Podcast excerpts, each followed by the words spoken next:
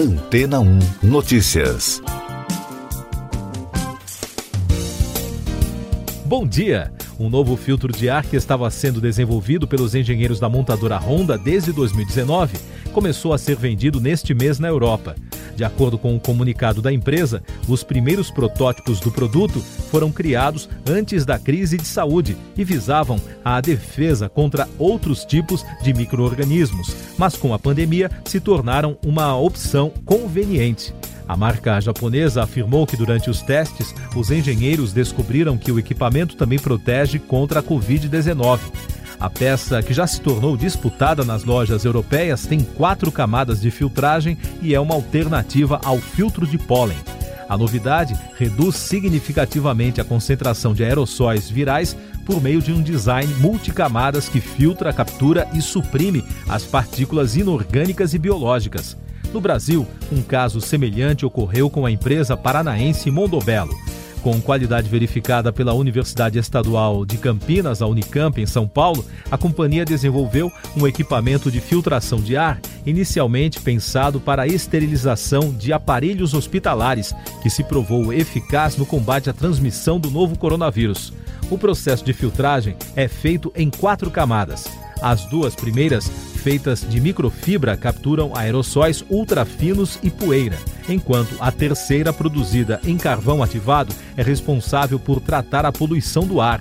A quarta e mais inovadora proteção é revestida com substância ativa de extrato de fruta e evita que os aerossóis capturados pelas camadas anteriores retornem ao ar de qualquer ambiente fechado. Este novo componente é resultado de uma parceria com a alemã Freudenberg e os testes de eficácia foram conduzidos pelo Instituto de Pesquisa Austríaco. Por enquanto, ainda não há informações de quando o produto será comercializado no Brasil. E daqui a pouco você vai ouvir no podcast Antena ou Notícias. Brasil passa por maior colapso sanitário e hospitalar da história, diz Fiocruz. País registra mais um recorde de mortes. Antes da posse, Senado convoca novo ministro da Saúde para explicar prioridades. A Fiocruz informou que o Brasil vive o maior colapso sanitário e hospitalar da história. 24 estados e o Distrito Federal estão com taxas de ocupação de leitos de UTIs do SUS iguais ou superiores a 80%, e outros 15 estados estão com taxas iguais ou superiores a 90%. Entre as capitais, 25 estão com ocupação a 80% e 19 com taxa acima de 90%. O Brasil registrou na terça-feira mais um recorde, com 2.798 mortes pela Covid-19 e totalizou mais de 282 mil óbitos. A média móvel de mortes nos últimos sete dias foi a 1.976, também um novo recorde e com tendência de alta. Em casos confirmados, foram mais de 84 mil diagnósticos, a maior marca já registrada. Com isso, o país soma 11 milhões 609 mil 601 brasileiros infectados pelo novo coronavírus. Em relação à vacinação, o levantamento junto à Secretaria de Saúde aponta que 10 milhões 389 mil 77 pessoas tomaram a primeira dose e 3 milhões 791 197 a segunda, num total de mais de 14 milhões de doses aplicadas em todo o país.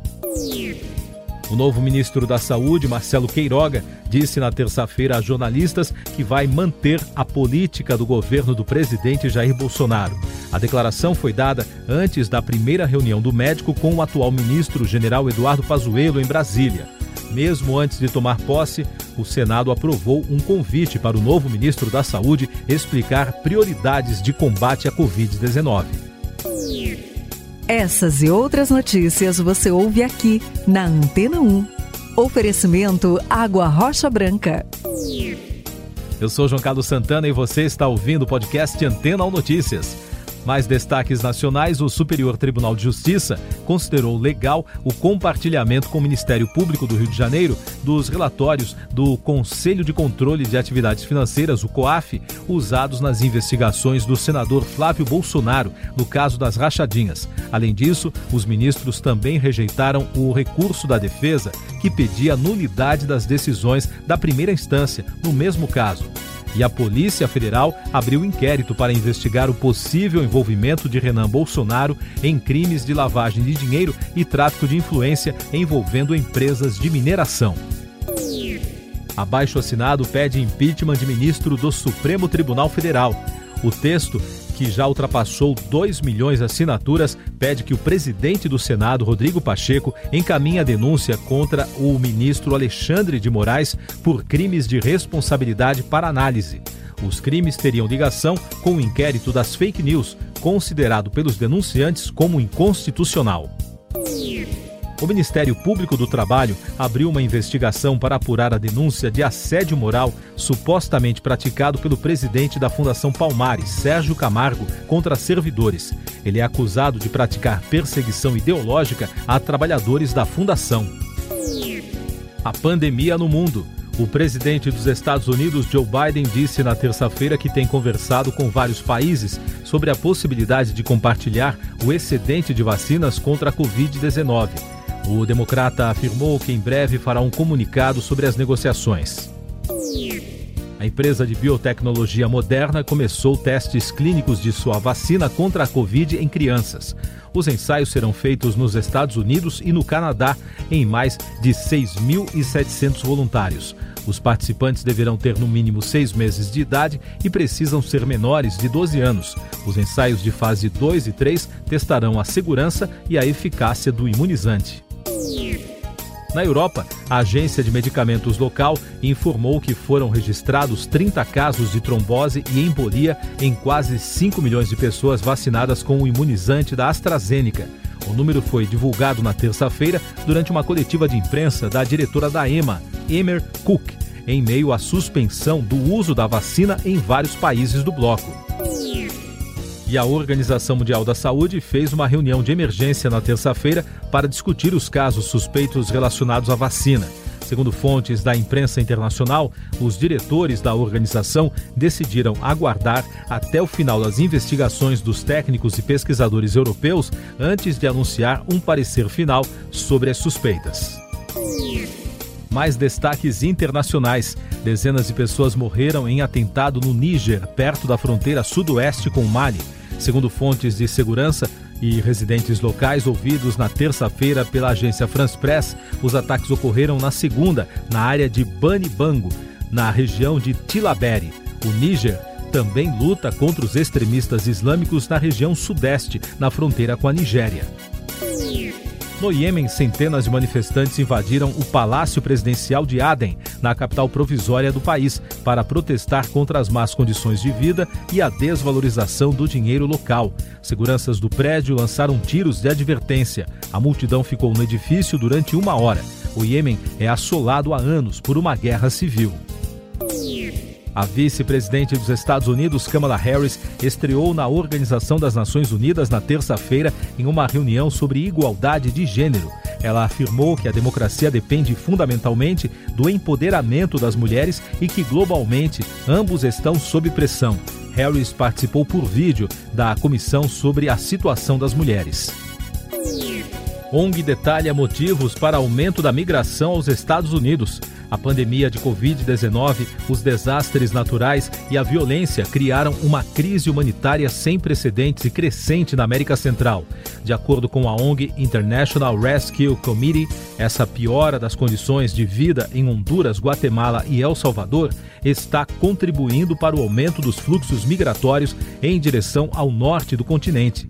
Na terça-feira, o presidente Joe Biden pediu aos imigrantes que não tentem entrar nos Estados Unidos no momento em que aumenta a chegada de pessoas à fronteira com o México, incluindo milhares de menores de idade desacompanhados. Destaques do noticiário econômico no podcast Antena 1 Notícias. As atenções do mercado financeiro estão voltadas nesta quarta-feira para as decisões de política monetária nos Estados Unidos e no Brasil. De acordo com analistas, a definição de uma alta na taxa de juros por aqui deve ir em linha com as expectativas do mercado, enquanto o Federal Reserve deve manter sua política estável. A Receita Federal alertou na terça-feira que fraudadores estão enviando e-mails com falsos saldos do imposto de renda para enganar contribuintes. Em nota, o órgão informou que não envia e-mails ou mensagens de nenhum tipo que contenham informações do contribuinte, trâmites sobre o imposto, processos em andamento ou que peçam dados pessoais. As empresas chinesas foram destaque no noticiário da terça-feira. A Reuters informou que a dona do aplicativo TikTok, a ByteDance, está planejando desenvolver chips de inteligência artificial. O plano estaria em estágio inicial e a companhia já teria criado até uma equipe de desenvolvimento de semicondutores. A Huawei, desenvolvedora de infraestrutura do 5G, informou que atingiu 100 mil patentes no final de 2020. Segundo a empresa, foram 15 mil novos registros só no ano passado, um recorde anual. A expectativa dos diretores é de atingir um faturamento de 1 bilhão e 200 milhões de dólares neste ano com o licenciamento de novos produtos, apesar do boicote econômico dos Estados Unidos. Mais um destaque da tecnologia: Instagram lança ações para proteger menores de idade na rede social. O aplicativo adotou novas medidas de segurança para os adolescentes. A plataforma informou que a ideia é proteger os menores de contatos não solicitados com adultos. Os recursos começaram a ser disponibilizados na terça-feira. Na prática, serão quatro mudanças principais no aplicativo. Último destaque do podcast Antena ou Notícias, edição desta quarta-feira, 17 de março. O diretor Spike Lee será o presidente do júri do Festival de Cinema de Cannes. De acordo com os organizadores, o norte-americano será o primeiro negro na história a assumir a função, o que deveria ter ocorrido no ano passado, mas a pandemia não deixou. Neste ano, o festival foi adiado de maio para os dias 6 a 17 de julho. Siga nossos podcasts em antena1.com.br. Este foi o resumo das notícias que foram ao ar hoje na Antena 1.